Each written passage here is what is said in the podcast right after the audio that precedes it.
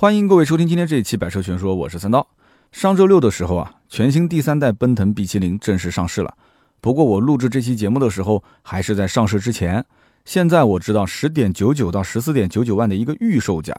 大家听到这期节目的时候，正式售价已经出来了。我们也会把上市的详细信息放在评论区。那么除了价钱啊，大家应该也看到了这个车的上市直播吧？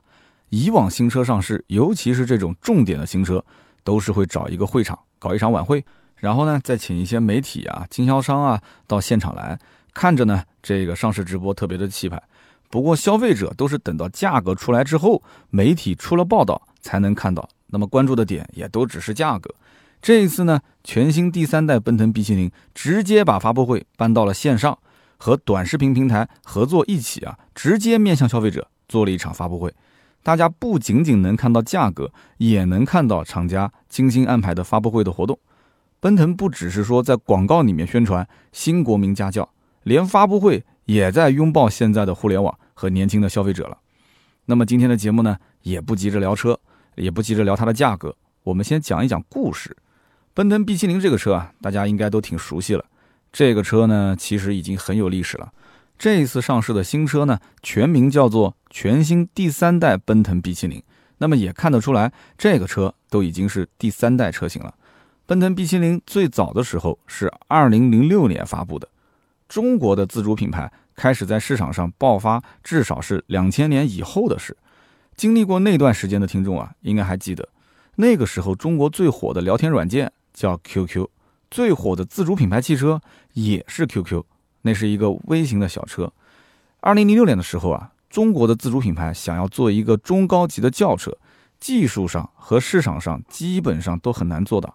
不过一汽啊，他真的这么干了，在两千零六年的时候啊，推出了最早的奔腾 B70。这个车在那个时候卖到了二十三万多的价格，这放在别的自主品牌几乎是不敢想的。结果奔腾 B70 哎还卖的不错，敢卖这么贵。奔腾呢，它其实是有底气的。最早的奔腾 B70 是基于当时和马自达六一样的 CD3 平台做的。马自达六在两千零三年的时候开始在一汽轿车国产，两千零六年还是特别新的一款车型，技术上完全能媲美马自达六的奔腾 B70，很快就被市场认可了。在那个自主品牌都靠着微型车打天下的时候，奔腾 B70 直接靠高起点、高定位，在二十万级别的中高级轿车市场。取得了成功，可以说啊是给自主品牌向上开了一个示范的先例。那么到了两千一四年的时候呢，奔腾发布了第二代的奔腾 B70。那么和上一代比，一个很大的特点就是做了一个大溜背的设计，整个车呢看起来就比之前运动了很多。那么瞄准的当然就是更加年轻的一些用户群体。第二代的奔腾 B70 刚上市的时候啊，月销量就直接去到了三千多台。两千一四年的时候，自主品牌整体水平虽然比两千零六年啊提升了很多，不过啊，想在紧凑级轿车往上的市场站稳脚跟，还真的是不容易的。奔腾 B70 靠这两代的产品做出了一个很好的品牌效应。不过呢，变化最大的还是今年出的这一款全新第三代奔腾 B70。这个车是今年成都车展的时候发布的。成都车展呢，我没去现场，在北京车展的时候，我是第一次看到实车。奔腾最近两年的活力啊，应该说比以往多了很多。不管是从设计上，还是从玩法上，进步都非常明显。全新第三代奔腾 B70 这个车和前两代相比，应该说设计上大胆了很多。它一看啊，就很对年轻人的胃口。包括之前的 T77 这几款车型，设计上已经有了家族化的感觉了。我们可以看到这一代的车型啊，它的侧面也是继续沿用了溜背的造型，而且还做成了掀背的设计。也就是后备箱的门和后面的挡风玻璃可以一起打开，后面的开口就能做的特别大，用起来呢其实比三厢车更加的方便，并且这么做啊也可以让整个车顶的线条更加的平顺，看起来呢也更加的有运动感，并且全新的奔腾 B70 还有一个很大的变化，就是在定位上，之前的两代车型做的都是那种高高在上的中高级轿车，主要打的是那种商务和公务车的市场，甚至可以说。这个车最早的对手就是帕萨特这样的车型，那么这一代的定位呢，就要相对亲民很多。目标呢是做新国民家轿，面向的是普通的家庭用户。它的售价区间在十到十五万，所以我们可以理解它的竞争对手主要就是像啊日产的轩逸啊、大众的朗逸这一些主流的家用车型。那么买这一类车的用户最在乎的是什么？一个呢，我觉得是性价比；另外一个呢，就是好看。不知道大家是怎么觉得的啊？我觉得奔腾 B70 这个车在好看这一块做的还是挺不错的。这个车呢，用的是鸽型 LED 大灯，鸽是咱们古代的一种兵器。呃，去过兵马俑或者是看过春秋战国时候的一些历史影片的话，应该是非常熟悉的。它的样子呢，就像镰刀和长矛的一个合体，那么就和全新奔腾 B70 前后大灯这个造型特别的像。不过戈的历史比长矛这种还要再早，并且是中国古代独有的一种冷兵器。长矛在欧洲的中世纪，呃，其实也是挺常见的。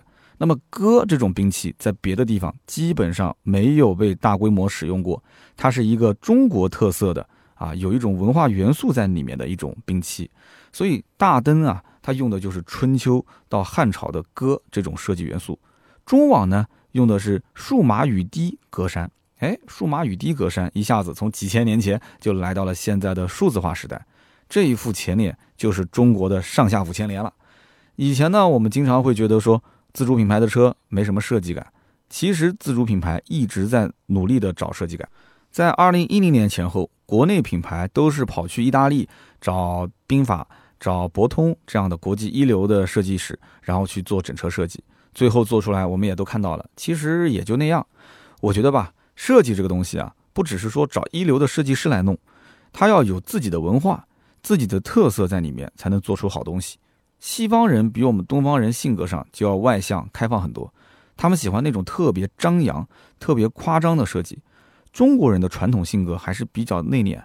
之前大众、丰田这些在中国卖的非常好的车，其实一方面就是设计比较的中庸。不过中国人的性格和喜好也在变化，太保守的设计呢，现在的人尤其是年轻一代其实也接受不了。这也是自主品牌的一个机会。要用现代的思维去诠释传统的东方美学。全新第三代奔腾 B70，它的前脸用传统和现代的元素融合，做出了特别抓住人眼球的设计，并且是通过很多的平直线条，营造出端庄大气的那种感觉，不是特别有攻击性的那种设计。那么车身呢，也是平直的腰线，下面宽，上面窄，那种很厚重的造型。不过车尾呢，它是一个溜背，再加上双出排气。压抑这些都很运动的元素，那么能把这种动和静整合到一块儿。这两年啊，自主品牌在设计这一块提升应该说特别的快，也是因为能够更大方的把中国的元素运用起来。咱们就别说汽车了啊，就比方说像李宁这样的中国品牌，这几年的中国风衣服啊，直接是把中国制造这几个汉字印在衣服上。哎，咱们现在看觉得还挺不错的。还有像华为的手机这一些。就是对我们自己的文化有了自信，中国自己的品牌就更容易做出好的设计了。不过呢，光是好看肯定是不行的，还是得拿产品出来说话。全新第三代奔腾 B70 是基于奔腾无限方程 FMA 的架构做的。这个架构的一个特色啊，它是车身啊采用了一汽有自主知识产权的双翼环形车身设计。这种车身结构是能够满足现在的最高安全标准的。另外呢。在这个架构里面，还集成了十八项安全装备和二十三项主动安全技术，能最大化的保证车辆的安全性。另外呢，FMA 架构采用了一汽 F11A 2.0电子电气架构，集成了基于 AI 技术开发的奔腾 D-Life 5.0车联网平台。车载大屏里面啊，除了有相当丰富的应用功能之外，还有像 AR、3D 全息影像、语音互动这些功能。当然也是支持 OTA 升级的啊，并且能够实现 L 二点五级的智能驾驶。那么在家用车市场，空间是消费者特别看重的一个方面。那么全新第三代奔腾 B 七零的轴距，你猜猜看有多长？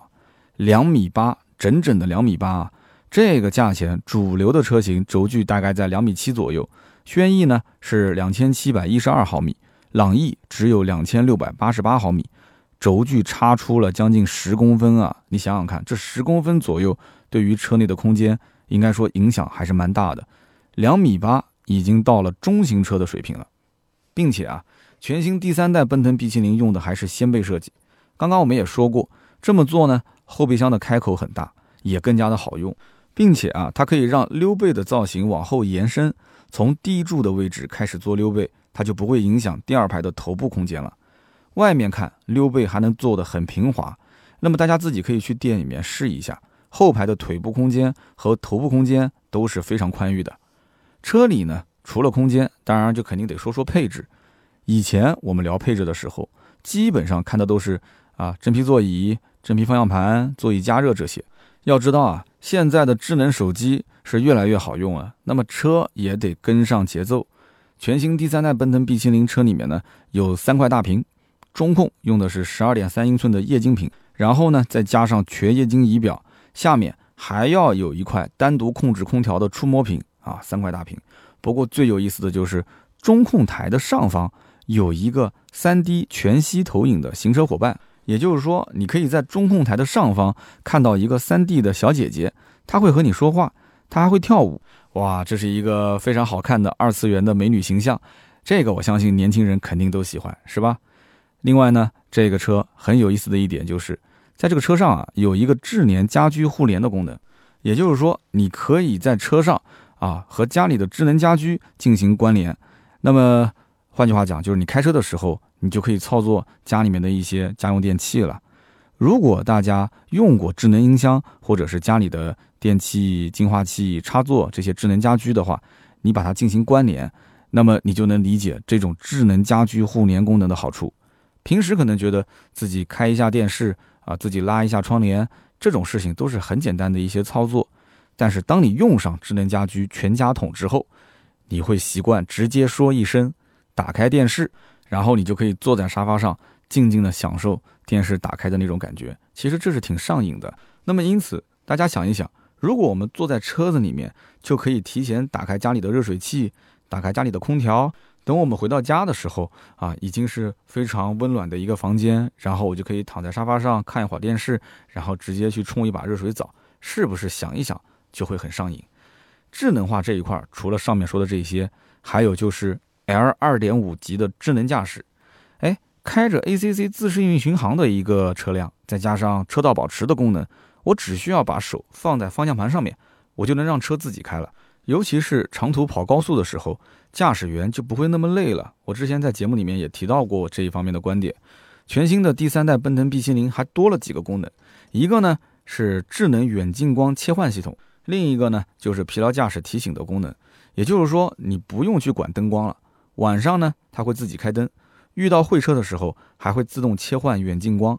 而且，当你真的犯困的时候，它也会去提醒你要保持注意力啊，注意周围的路况。当然了，除了这些之外，自动泊车也是没有任何问题的啊。不管是新司机还是老司机，这个功能都非常的实用。最后呢，就是关于这一台 1.5T 的发动机以及它匹配的七速双离合变速箱，这也是很多人关心的。那么这台车的动力呢，是做到了169马力，258牛米。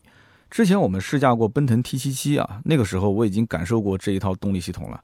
应该说，用这一套动力去带动这一台更轻的轿车，那肯定是绰绰有余的嘛，动力绝对是充足的。全新第三代的奔腾 B70，它的定位是新国民家轿。它的预售价格从十点九九万到十四点九九万，那么这个价位很明显就是要对标合资品牌的主流紧凑型轿车。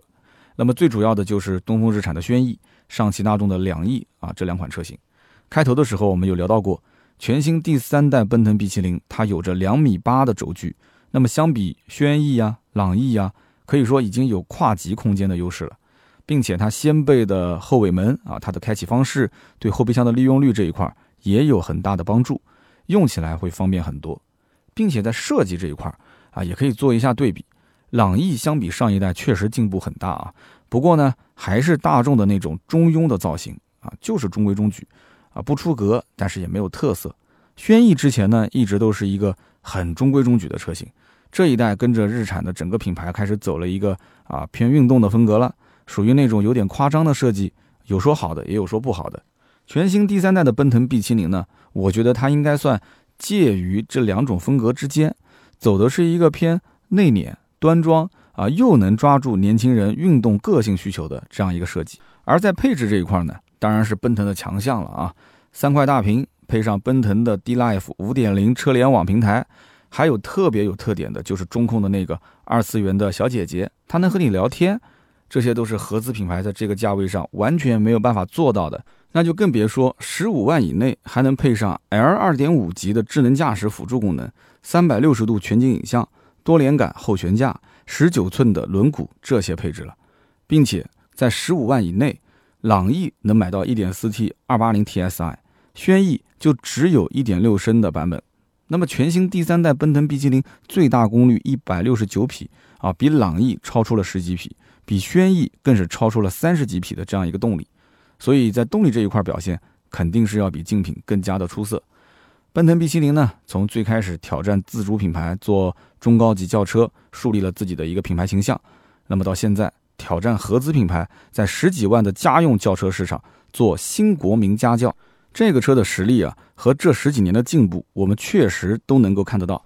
中国的自主品牌实力啊是越来越强，价钱还越来越低，这也能逼着合资品牌放下身段。从产品力和性价比上来看，全新第三代奔腾 B70 已经有实力做到新国民家轿了。好的，那么以上呢就是今天节目所有的内容，感谢大家的收听，也欢迎各位呢在我们节目下方留言评论啊，留言评论也是对我们最大的支持。我们下期节目接着聊，拜拜。